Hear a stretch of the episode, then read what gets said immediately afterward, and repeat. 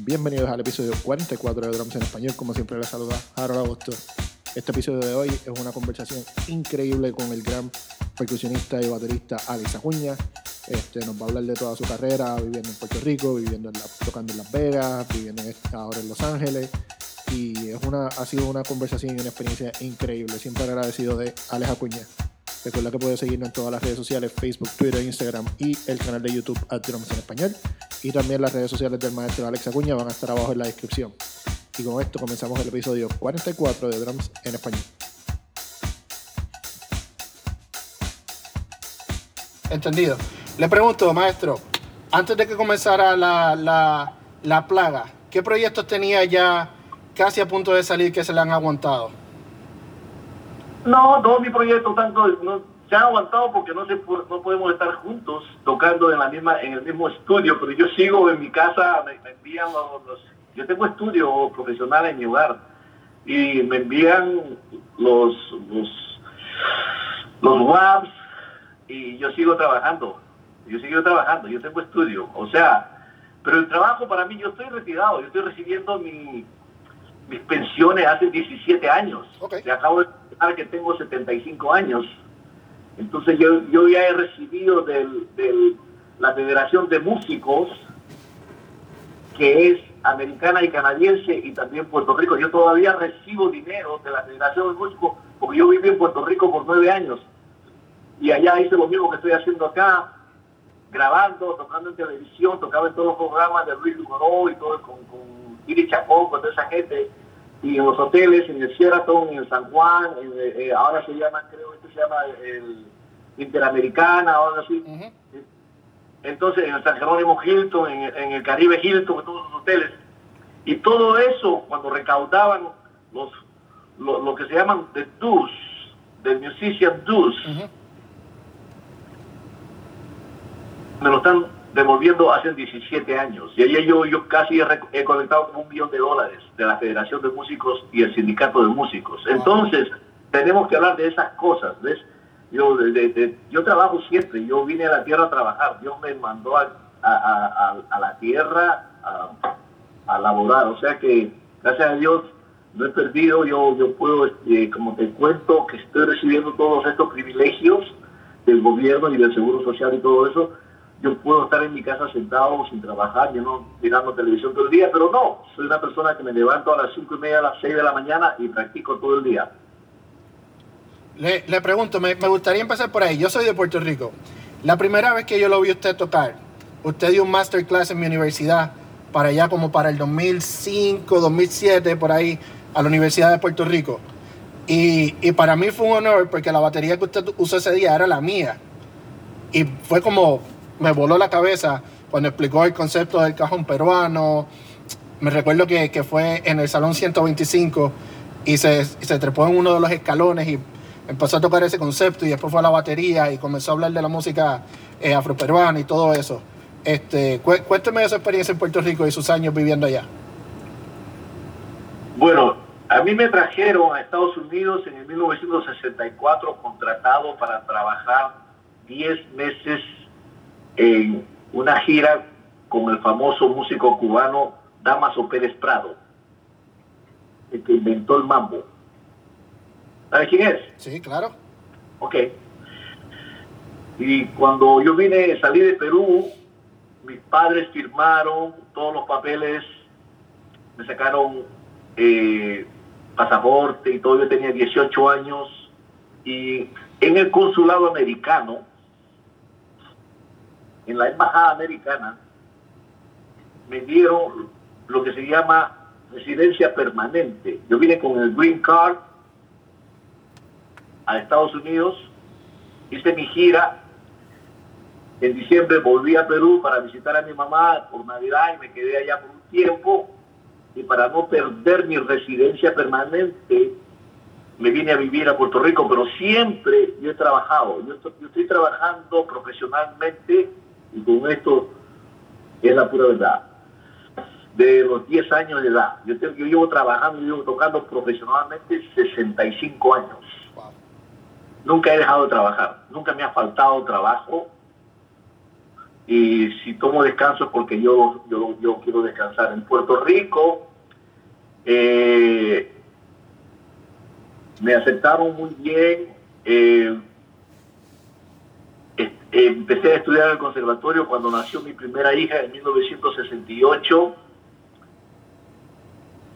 porque me di cuenta de que ella tenía que tener mejor vida que yo y para educarla y para todo lo demás dije voy a hacerme un músico profesional de estudio que pueda sentarme tanto en un dúo, en un trío, un quinteto, un sexteto, una big band o una sinfónica. Esa es mi experiencia en Puerto Rico. Ok, ok. Y estuvo nueve años. Eh, si, si no les molesta, ¿en qué parte de Puerto Rico usted vivía? Yo viví cinco años en el condado. Ok. antes de la de pasar en la Ashford, antes de pasar de, de, pasar el lago para cruzar hacia el Caribe Hilton. Exacto, hacia la isleta. Ya. Y después, eh, después, me fui a vivir a la calle San Jorge, cerca del Hospital San Jorge, pero entre San Jorge y la Ashford, por ahí cerca. Ahí viví eh, dos años y después dos años me compré una casa en Vallarriba Heights y viví dos años en Vallarriba Heights. Ok. Qué bien, qué bien, qué bien. Y entonces... Sí. ¿Me decía? Carolina. Sí, sí, Carolina. Yo soy de Carolina. Este, so, conozco bien el área. Este, so, termina, termina en Puerto Rico, estudió en el conservatorio. Para, para ese entonces imagino que estaba ya en, en la Roosevelt, en Atorrey, el conservatorio. Este, y luego va a Los Ángeles. Repito, me trajeron para Nueva York a tocar con un grupo. Eh, después nos vinimos a Los Ángeles tocando con ese grupo. En, ese, en esa época, el grupo con, el que yo tocaba eh, me ofreció para salir de San Juan y yo estaba ya preparado para salir de San Juan. Quizás no estaba preparado musicalmente para tocar en Nueva York o para tocar en Los Ángeles pero mi, mis conocimientos estaban bien cerca a que yo podía responder musicalmente, entonces me vine, con la intención de aprender, de crecer, de emancipar, sobre todo desarrollar y, y sobre todo me traje a mi familia con tres hijos, mi esposa con tres hijos, mi carro, mi ropa, mi batería, un par de congas. Y cuando llegamos a Los Ángeles, trabajé en Los Ángeles unas, un mes y le dije, me quedo porque me voy para Las Vegas. Y me fui a Las Vegas, 1974. Ah, allá trabajé con todo el mundo, Elvis, toda esa gente, ¿no? De allá de Las Vegas. Eh, eh, eh hicimos una película y todo eso salí tocando ahí. Casualmente, el trompetista del grupo que yo estaba tocando en, Las Vegas, el puertorriqueño, Juancito Torres. Ajá, ajá. Sí, hay una película donde sale Frank Sinatra cantando cuando recién habían terminado de la, apertura de recién habían hecho la apertura del hotel Caesar Palace. Bien. Ahí estábamos, ahí estábamos tocando nosotros. Oh, esto es algo que voy a tener que, bueno, dale. Nada, y eso siempre ha sido un desarrollo, desarrollo, desarrollo, este, eh, y buscando sobre todo el lugar cómodo por mi familia. Yo siempre fui muy este, cuidadoso en el crecimiento de mis hijos que vivieran bien, educados y yo poder sobre todo proveerle con mis trabajos, con mis obras, buena salud y buena educación. Bien, yo, yo recuerdo cuando usted dio la clínica en la universidad, um, en la Universidad de Puerto Rico, contar una historia de, de usted practicar con su pad mientras veía partidos de fútbol con sus hijos porque era el único tiempo limitado que, tenía para poder practicar y, y pasar tiempo con ella a la vez. Sí, y ahora mis hijos, casualmente, eh, hay muchas hay muchas cosas que uno puede decir, ¿no? Este, y van a sonar a veces, no van a sonar bien a los oídos de muchas personas, ¿no? Pero siempre mi, mi, mi entendimiento, mi guía de vida ha sido lo que es, lo que, como dice en inglés, whatever makes sense. ¿Tú sabes? De common sense.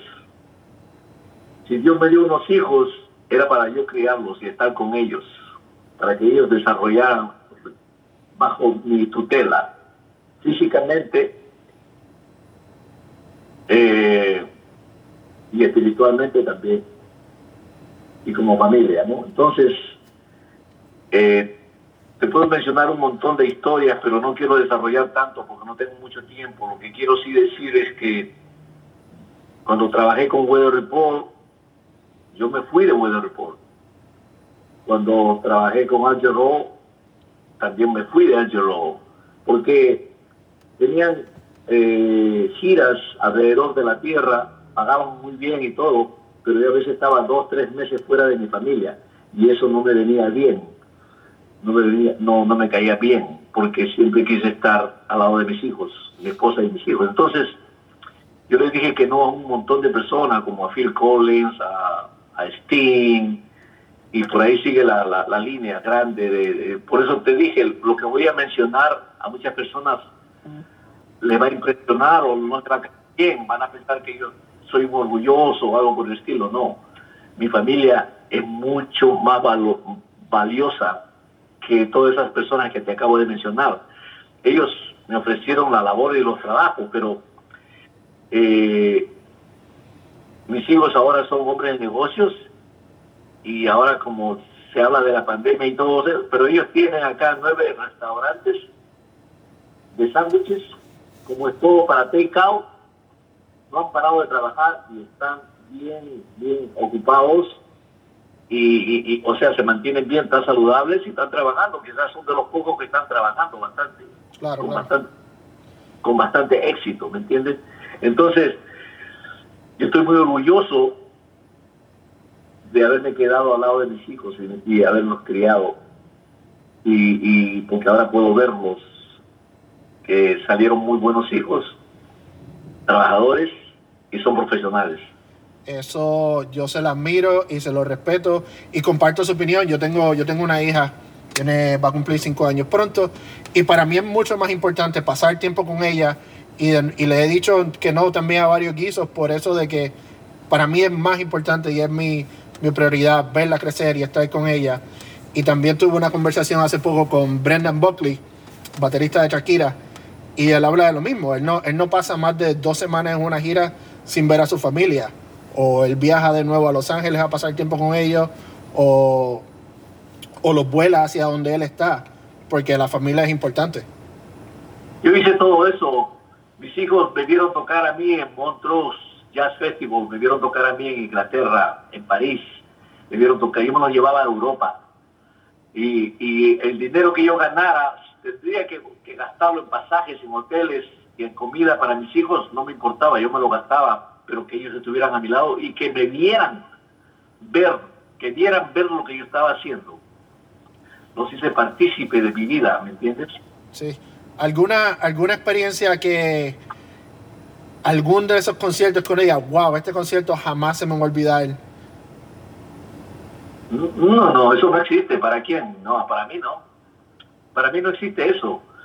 Todos los conciertos son grandes porque la música es divina. Uh -huh. Hasta cuando toco solo en la calle, está, va a ser bien porque es, es, que estoy acostumbrado a la adoración. Ok. Ok. ¿Y qué, qué, qué se siente tocar con Jaco Pastorius? Normal como cualquier otro músico bueno, tanto como toqué como con, con este, ¿cómo se llama? Este, con Cachao, tal como toqué con, uh, con Ron Carter, tal como toco con, un poco con Patatucci, con Abraham Laboriel, con Ricky Encarnación, con este con Stanley Clark, con ah, John Benítez, eh, eh, ¿me entiendes? Este, hay, hay muchos bajistas con los que yo he tocado y, no solamente bajistas, eh, hay muchos músicos en la tierra que me dan el mismo escalofrío cuando toco con ellos, ¿no? Pero el que acaba de morir, Andy González. Ajá, sí, que paz descanse recientemente. Por eso, ese es uno de los grandes para mí. ¿Entiendes? Entonces, eh, imagínate, eh, casualmente Jaco era fanático de Andy González de Cachao y de Ron Carter. Oh. Qué bien, qué bien, qué bien. Entonces, le pregunto, ¿cómo, cambiando la, la, línea un poco, yo también soy, soy endorser de, de Sabian y de Big ¿Cómo usted selecciona su sonido en la batería? ¿Cómo, si tiene una sesión para grabar o algún guiso, dice, estos son los platos que voy a usar, estos son los snares que voy a usar? ¿Cómo usted escoge su sonido? Bueno, la raíz de eso es en realidad, como soy también percusionista, no solamente baterista, yo toco, creo, honestamente y humildemente, con humildad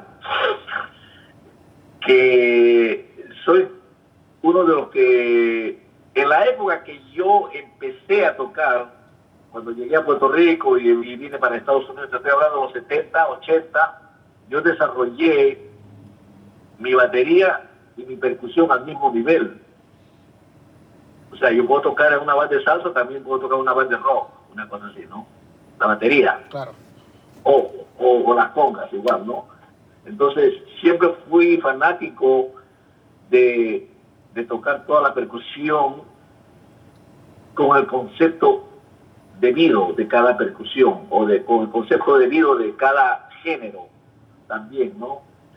Eh, por eso que he hecho muchas grabaciones, casi 5.000 grabaciones con todos los artistas que he tocado el rango es bien alto, bien extenso, ¿no? Desde Madonna hasta la, la Sinfónica de Londres, ¿no?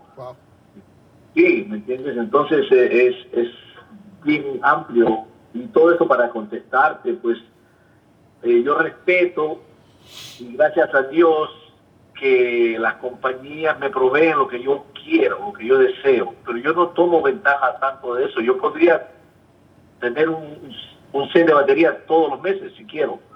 Pero no, dame la vaina que me guste gastar la fino y los cueros, los cambios y los palos. Yo uso Big Field y también este, uso timbales de sticks. A veces cuando toco la batería, eh, cuando toco algo latino, Latin Jazz, me gusta tocar eh, con los timbales eh, en la batería. Con los timbales, con palos de timbales. A mí su, su modelo de palo de timbales es un staple. Todo, yo creo que ese es el que todo el mundo usa. Ese es el que yo uso. Este, no, no, no, hay, no hay modelo más, más famoso y popular que el, que el modelo de timbal que usted, que usted desarrolló con Big Fit. Sí, sí, es verdad.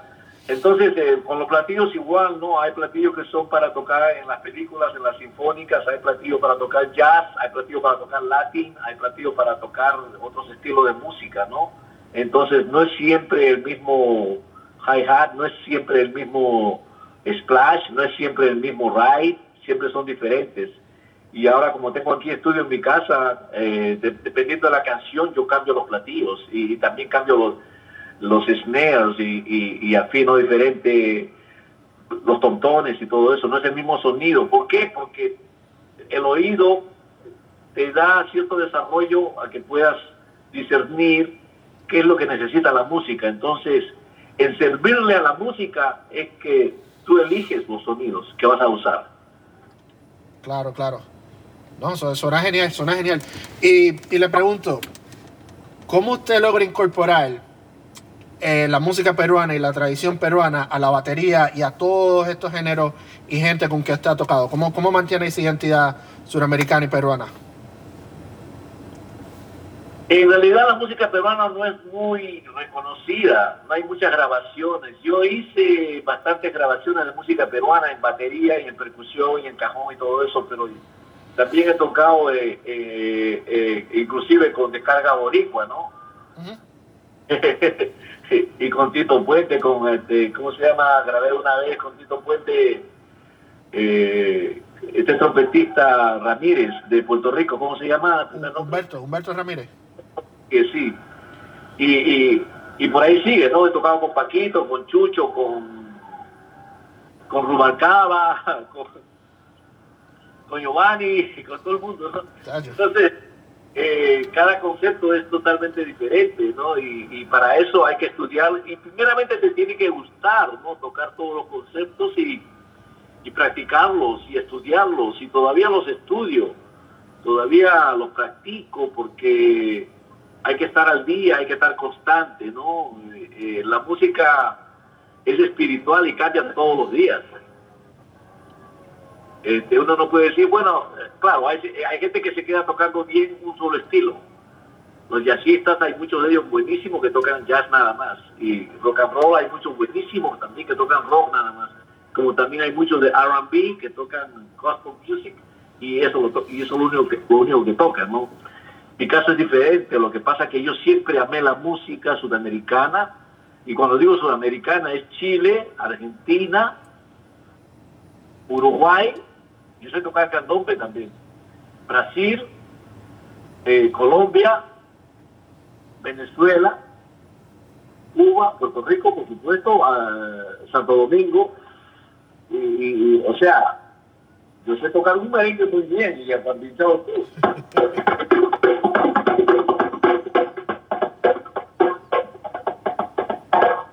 Ahí nada más. Claro, o sea, eh, eh, es estudiarlo y aprenderlo, también toco un poco de tabla, pero no sé tocar tabla, pero el concepto lo conozco, entonces al conocer el concepto uno lo desarrolla, ¿no? O sea, soy autodidacta y, constante, como se dice, estudiante eterno de la música. Eso, eso, eso me lleva a la próxima pregunta. Yo le pregunté a la página de, de, de Drums en Español que qué preguntas le tenía y varios amigos me preguntaron que cómo usted approach la, a practicar? ¿Cómo, es una rutina de practicar para usted? que no hay una sola rutina tampoco, ¿no? Este, ya eh, eh, voy a empezar por aquí en esa respuesta.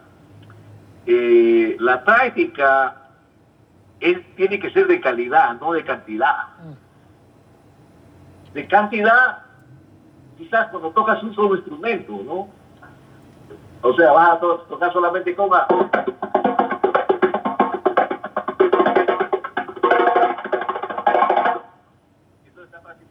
porque a lo mejor toca solamente conga y timbal y bongo y un poco de batalla y eso. Pero yo tengo que aprender a tocar un montón de instrumentos, inclusive un shaker bien tocado, muy o no lo tocan muy bien.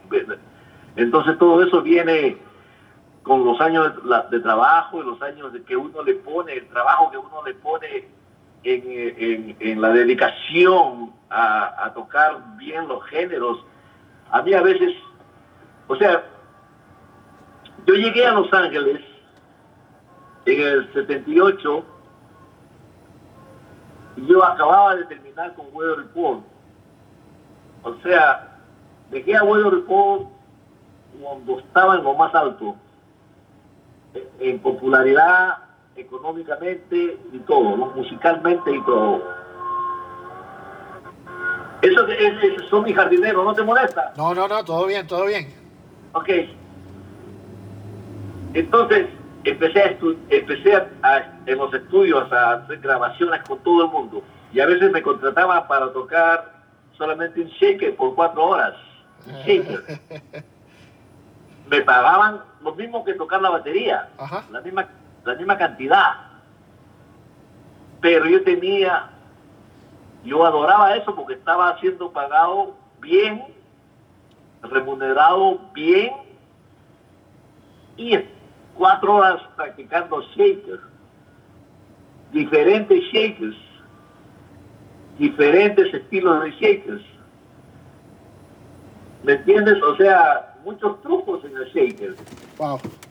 Y es como uno pues aprende, ¿no? Uno, uno desarrolla los conceptos, eh, hay cercas que necesitan el downbeat y otros que no, otros que no, de que tocas en el upbeat y otros que tocan en el and del beat y otros que tocan de lado y, y, también saber grabar, ¿no? el micrófono está aquí al frente, no sabes aquí para su, aquí es otro sonido, Acá es otro, acá es otro, cosas por el estilo, ¿no?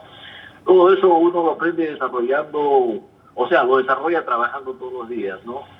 Y, para contestar tu pregunta, eh, estoy estudiando este libro.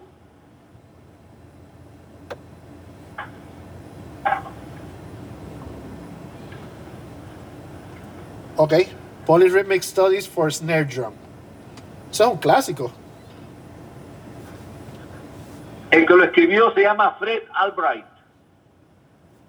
Se lo envié a Fidel, que es profesor de conservatorio. Sí. Aquí hay ritmos superimpuestos. Hay mucha gente que naturalmente toca ritmos superimpuestos. Y hay mucha gente que necesita desarrollarlo, los ritmos superimpuestos.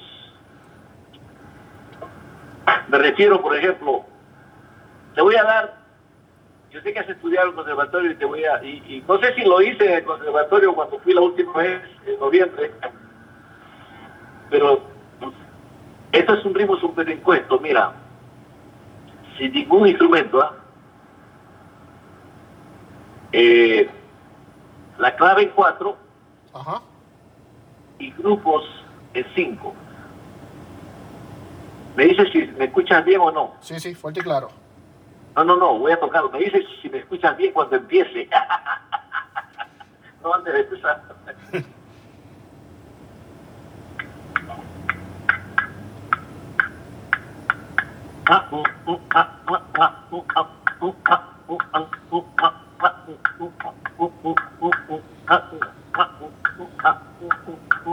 One.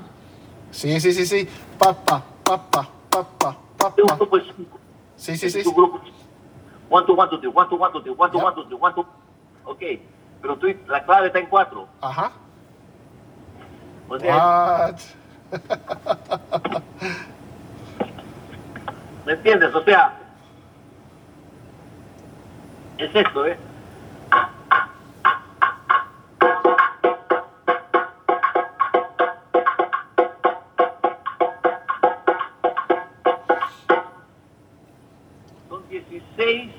Golpes y se unen otra vez. Ahora viene el otro.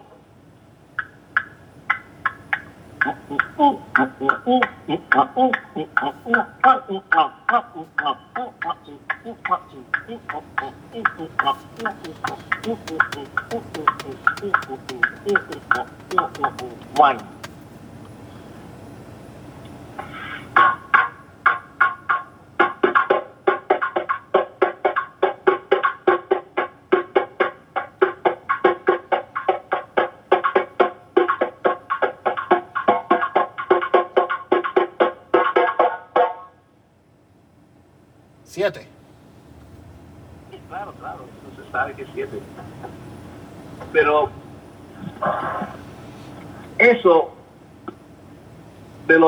Este libro que le dijiste clásico. La educación clásica es la que es, sobre todo para nosotros los latinos. Nosotros ritmos ya tenemos y podemos entender, discernir dónde está el uno, pero tenemos que estudiar la cosa clásica para desarrollar la verdadera percusión, lo que se llama, si un pianista no estudia digital, digitalmente lo clásico, va a ser un buen pianista. Claro. Va a tocar con qué, con quién, con quién, con quién, con qué, con quién, con y eso es todo, ¿no? O sea, para poder solear como Chick Corea, como Harry Hancock, como Joe Sawinu, como toda esa gente, como Lal Mays, y, ¿me entiendes? Y, tiene que tener principios clásicos. Y, eso es lo que muchos de los percusionistas y bateristas no tenemos. Por eso que yo me metí al Conservatorio de Puerto Rico. y me ha servido y por eso que continúo practicando más que nada y desarrollando mis prácticas son cambian todos los días porque yo soy un músico de jazz, entonces no tengo una rutina. La rutina es práctica. ¿Cómo? La que sea. Por ejemplo, eh,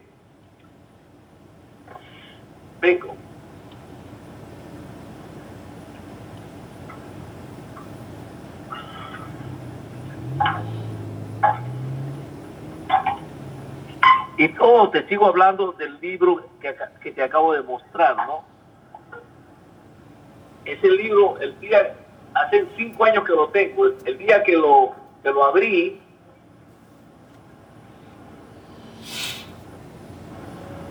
una barra me tomó 20 minutos. Wow. Seis meses ya podía tocar una línea.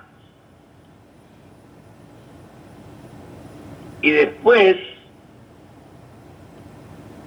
ya podía tocar una página. Ok. Y ahora ese libro reta a todo el mundo. Porque tiene lo que él escribió. Hay bastantes lecturas con ritmos étnicos.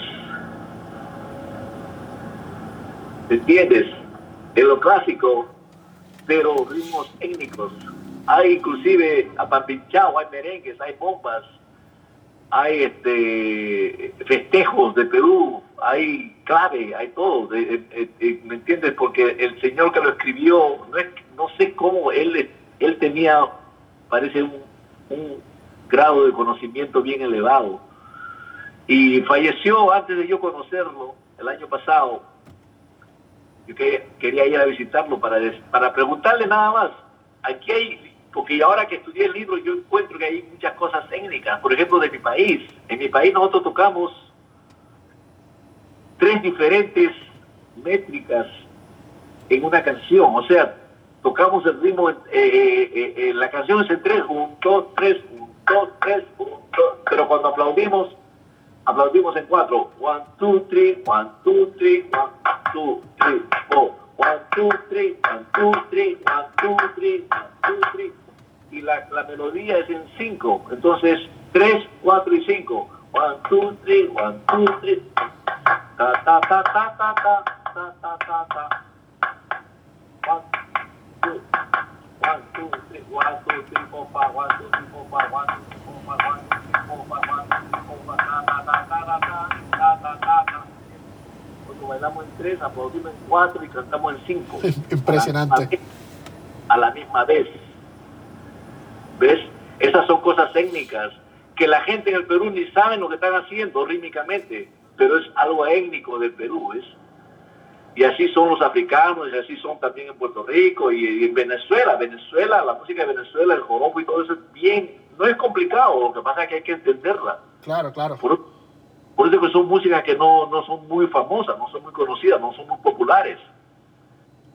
Porque son, este, ¿cómo se dice, no? Este, retadoras. Sí, sí, sí. No, estoy de acuerdo. Es como cuando, cuando yo me mudé a los Estados Unidos, yo me mudé acá a la ciudad de Nueva York en el 2009 ah, y yo quería tocar en la banda de jazz y el, y, el, y el chair del departamento me puso a tocar en el Latin Jazz Band. Y luego me hizo entender, no es que la música es complicada, es que hay que, hay que entender esos cracks, esa, ese, ese, el estilo para poder sonarlo bien. Y, y pues ca- ca- cada cual tiene lo suyo y es innato de cierta manera. Bueno, sí, cada cual tiene lo suyo su- totalmente. Eh, eh, uno puede decir un montón de cosas, por ejemplo,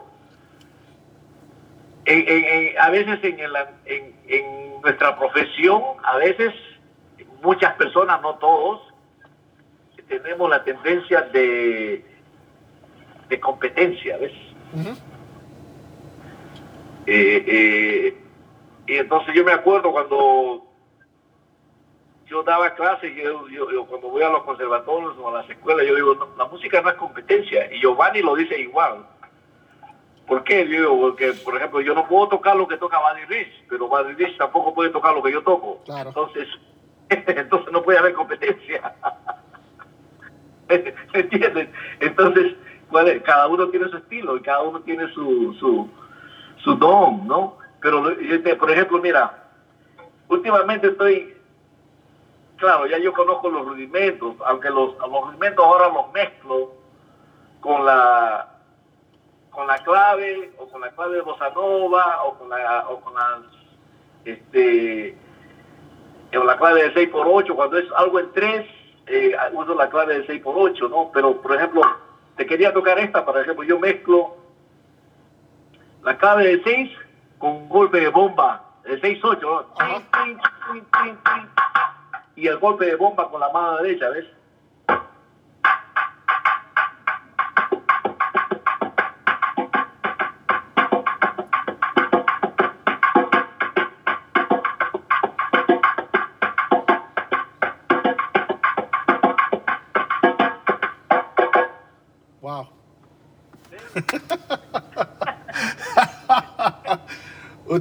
usted no sabe, él, yo, yo estoy como un nene chiquito, yo quiero regresar a mi casa, ponerme a practicar ahora mismo.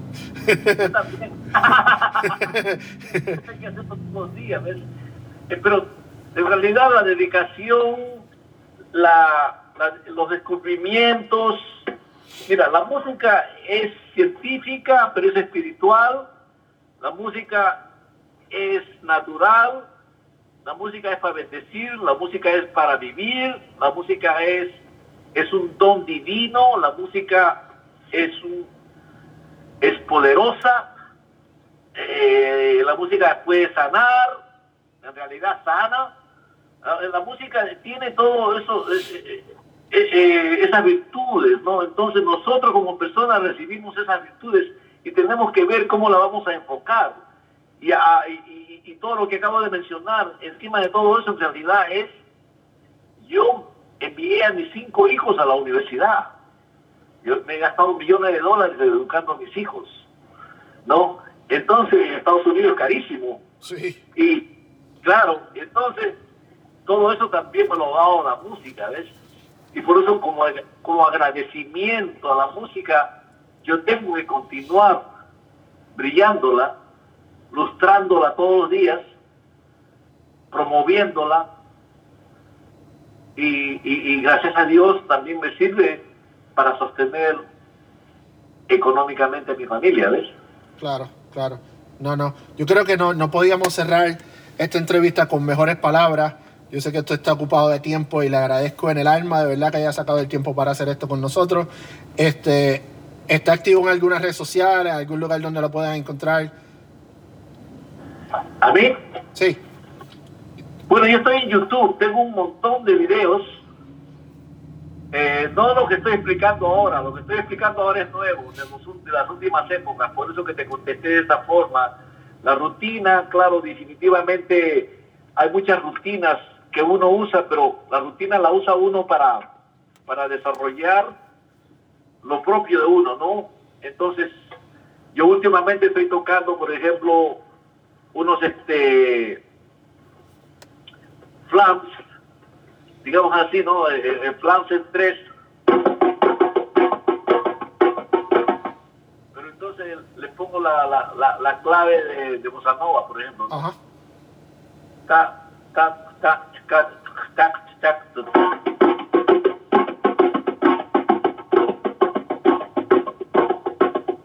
Cambia, ya cambia a 4 y 3. Ajá cosas así, y después el, eh, eh, unos estudios muy bonitos. Eh, yo te envío después este, esas páginas y te envío videos para que tú mismo vayas practicándolas y te vayas dando cuenta que porque te va a abrir lo que se llama pues la, coordinación.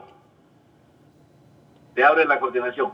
Pero aquí, antes de despedirnos, lo que te voy a decir es otra cosa muy importante. Y con esto nos despedimos. Y me puedes llamar otra época porque yo tengo mucho para dar. Claro que sí, le agradezco, le agradezco mucho su tiempo.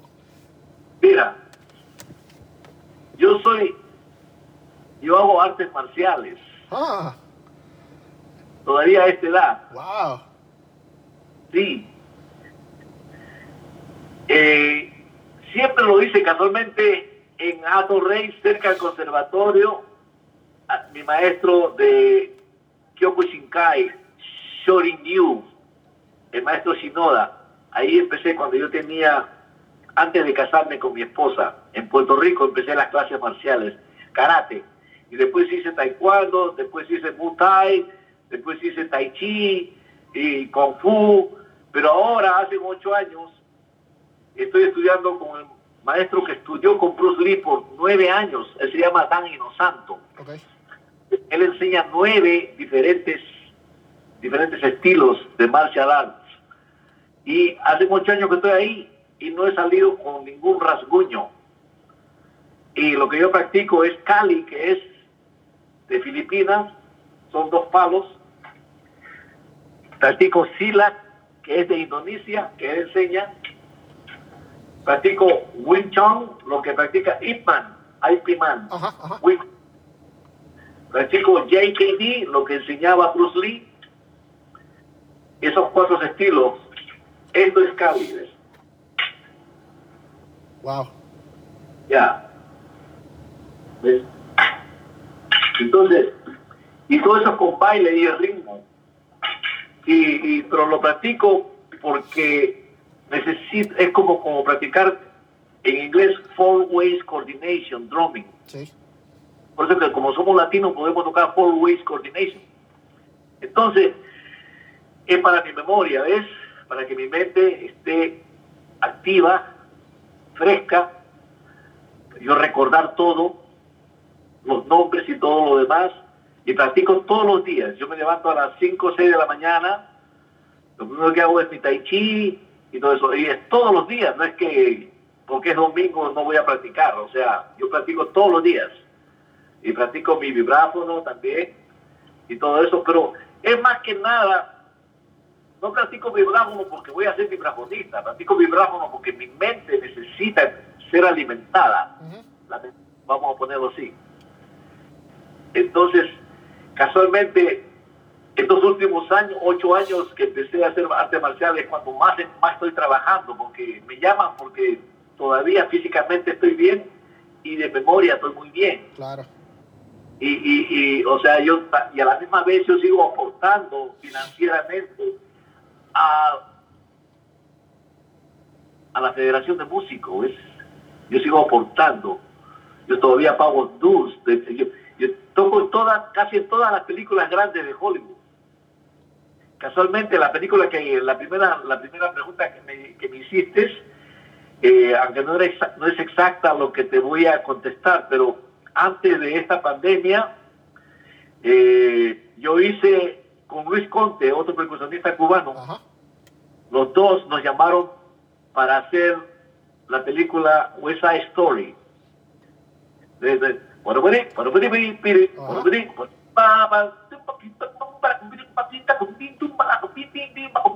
Le pusimos cajón, le pusimos patada, después la otra, I want to live in America, I want to live in America. Eso también, ahí le pusimos batá, le pusimos cajón y todo, maraca, y todo. Y, y- eso se supone que salga en diciembre, ¿ves? Y ojalá que salga, pues. O sea, lo que te estoy tratando de decir es que todavía, y Luis es más, Luis quizás es 10 años menor que yo, ¿no? O algo así. Pero también está, está muy bien, gracias a Dios. También es cristiano. Y este, entonces, siempre estudiamos, como el otro que estudiamos así a través de, de FaceTime eh, con Richie García también Ajá, claro. Una vez a la semana nos oye mira esto mira así, agarra esto agarra aquí así pum, pum", cosas así por el estilo no, no y la no, pas- eh, eh, estudiando estudiando y yo le recomiendo a todo el mundo este libro ves entonces este libro los artes marciales y la dedicación es saludable es este proclama tu sinceridad tu transparencia eh, se nota, eh, se nota eh, cómo vives, eh, que aprecias tu profesión, entonces eres un profesional. Claro. Y acá en Estados Unidos tratan al músico de estudio, de grabaciones, como si fuéramos médicos o abogados o ingenieros. Nos tratan bien. Cuando vamos a grabar las películas, ahí tienen un lugar para nosotros estacionar para los músicos. Eh, nos traen comida, nos pagan bien, ganamos todavía en, lo que se llama royalties. Las regalías, sí. Regalías mensualmente y anualmente. Entonces, es una gran profesión, ¿ves? Y, yo le agradezco a Dios primeramente, a mi familia que me apoya y a este país, ¿ves? Eh, eh, el país me dio la oportunidad. Yo no, no me gusta hablar de política ni nada de eso porque en realidad nadie, ni los de antes ni los de ahora. Yo llevo ya 56 años acá, he pasado a lo mejor 14 presidentes, o sea, y ninguno de ellos me ha dado un centavo, al contrario, yo doy un montón de dinero, yo pago mi income tax, todos los años yo doy también, este, ¿cómo se dice?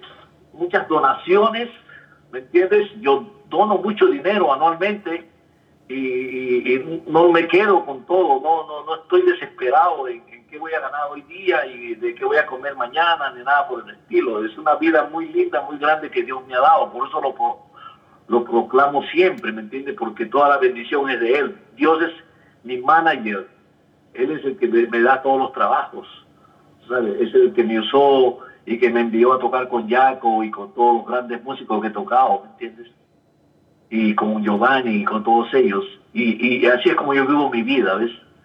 toda esa combinación de los libros que te van a educar, de los artes marciales que te van a sostener físicamente y de las palabras bíblicas que te van a llenar el espíritu para vivir positivo. Qué bien, qué bien. de verdad, de verdad, esta, yo le voy a, recomendar a todos los que están escuchando esta conversación. Uno, sigan al maestro en su canal de YouTube, voy a poner abajo la descripción. Dos, consigan el libro, voy a ponerlo abajo también en la descripción. Y número tres, revisiten esta conversación cuantas veces puedan porque es que hay tantos nuggets de, información y de sabiduría que han habido en este, en este momento que yo todavía lo estoy absorbiendo y, sé que voy a revisitar esta conversación muchísimas veces porque me, ha volado la cabeza. De verdad, de verdad, le agradezco este, que haya sacado este tiempo para, para hablar con nosotros y, le voy a tomar la palabra y vamos a hacer una segunda parte. Sí, por favor, y entonces este, mi saludo para, para los, eh, sobre todo para todos en realidad, pero también los estudiantes de este arte, para los jóvenes, que sinceramente todo lo que tengan en su corazón, escríbanlo. Eso está en Habacuc 2.2. Las visiones que tengan, escríbanla. Los sueños, los deseos que están en su corazón, que se establece, porque en realidad yo aprendí ahora a pensar con mi corazón, no con la cabeza. La cabeza la uso para practicar nada más.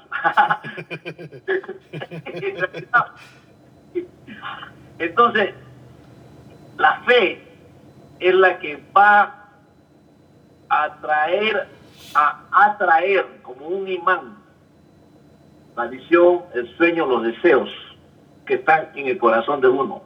Y se los digo por experiencia, no se los digo porque lo, he leído, lo he vivido y lo continúo viviendo.